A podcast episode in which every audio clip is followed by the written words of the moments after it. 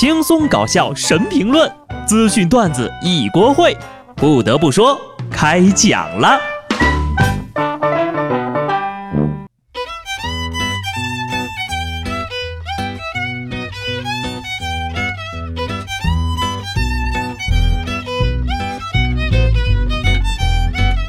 Hello，听众朋友们，大家好，这里是有趣的。不得不说，我是机智的小布，好久不见，甚是想念。经过了一周的外出学习啊，我可算是回来了。不得不说，自从我高中毕业以后，就再也没有这么用功的学习过了。早上天不亮就去上课了，等下了课回到酒店，就已经天黑了。这次外出学习的主要原因呢，就是我开始焦虑了。你说，二零一零年是十年之前，我们离二零二零年都只剩两个月了，时间都去哪儿了？还没好好荒废，就十一月了呀！讲真的啊，我的年龄焦虑呢，其实本质上是因为知道自己并没有足够与年龄相匹配的积累，包括能力、阅历、储蓄等各个方面，而不是衰老本身。所谓的中年危机，就是进度条不够了，但是呢，剧情没啥进展。成年人的崩溃往往是无声的，除非呢见到会飞的蟑螂。上个月底啊，福建泉州一男子发现厨房门口有蟑螂，就拿起打火机配合杀虫剂双杀蟑螂。不料火焰突然烧到了厨房门口的上方，上方的铁桶一下子爆炸起火掉落了，整个厨房一片火海呀！在这儿呢，跟大家分享一个保命提示啊，杀虫剂属于易燃易爆用品，存放使用时要格外的小心。前几天一个炸蟑螂窝的把后院给爆破了。今天又来一个，杀虫子而已，为什么非要用火攻呢？因为爆炸是门艺术，你们都是艺术家吗？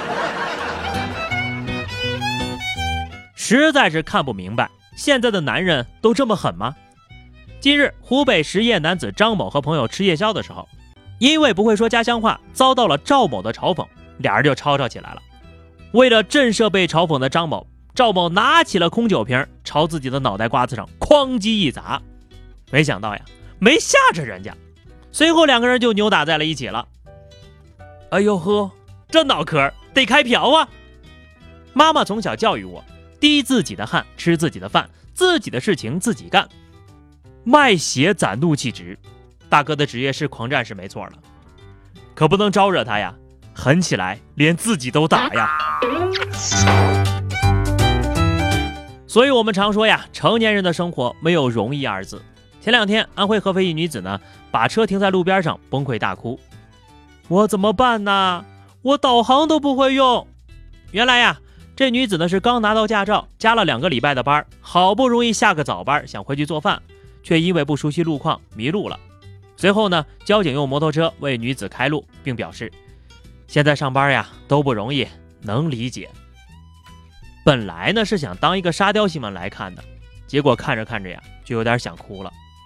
成年人在天大的事情面前都要忍住不崩溃，只有在这种小事上能够放声哭一回，这不是压倒骆驼的最后一根稻草，而是唯一一种情绪出口。让他崩溃的不是找不着路，而是生活的不容易呀。生活当真是太难了，你可以适当的发泄情绪。但是你不能搞破坏。十月二十八号，佛山的许先生报警求助，自己的保时捷被人砸烂了车窗，损失约一万块。民警调取监控的时候发现呢，就很快把这个嫌疑人给抓获了。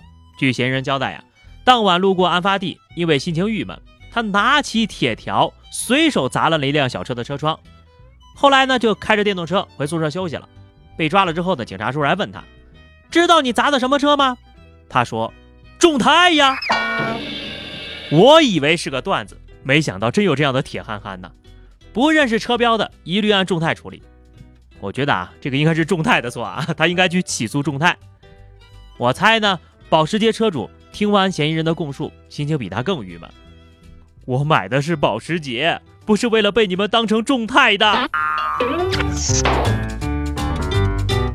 这就是势利眼、欺软怕硬的，有种啊！你应该这样说：保时捷呀，嗨。我以为是宾利的，你砸的不是车，是钱。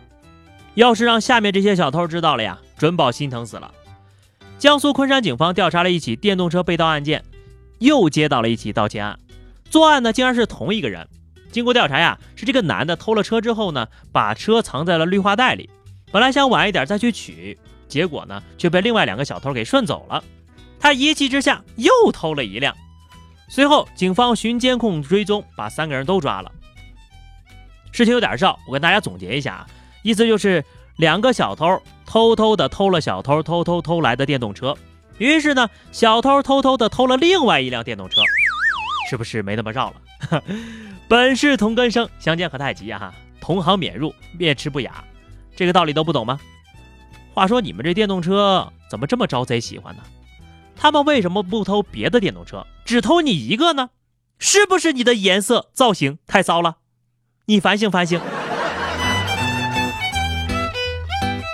各位被骗过的朋友也反省反省，为什么会落入骗子的圈套？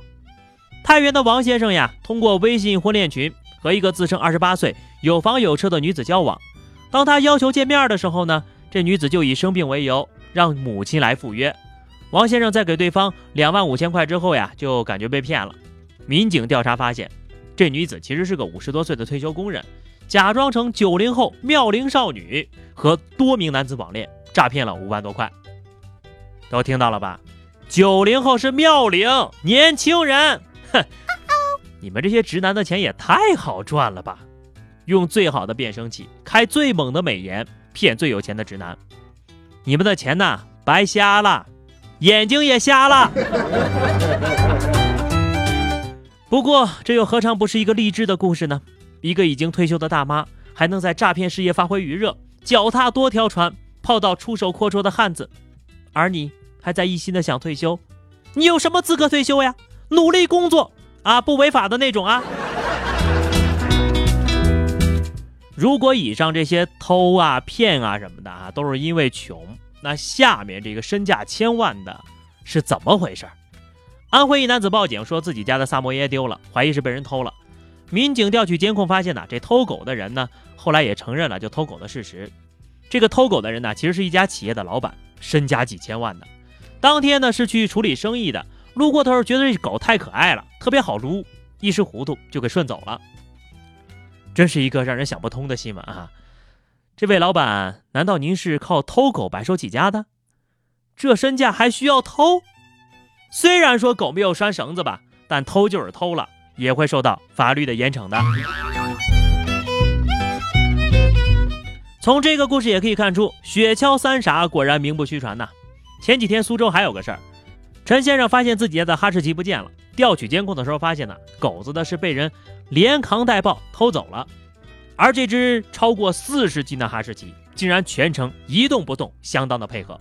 目前呢，二位嫌疑人因为涉嫌盗窃被拘留了。嗨，祸害谁家不是祸害呢？我看这小偷家里是想装修了吧？见过想不开的，却没见过这么想不开的呀。在和坏人达成一致这方面，二哈从未让人失望过。经此一事呢，主任也应该放心了，起码呀，自己家养的二哈。是纯血的。好的，最后是话题时间。今天呢，我们就来聊聊啊，聊聊这为数不多就只剩下两个月的时间哈。我们来聊一下，你觉得就是哪个道理？当你自己明白的时候，就觉得已经太晚了。欢迎大家在评论区留言，关注微信公众号 DJ 小布，或者加入 QQ 群二零六五三二七九二零六五三二七九，来和小布聊聊人生吧。下期不得不说，我们不见不散，拜拜。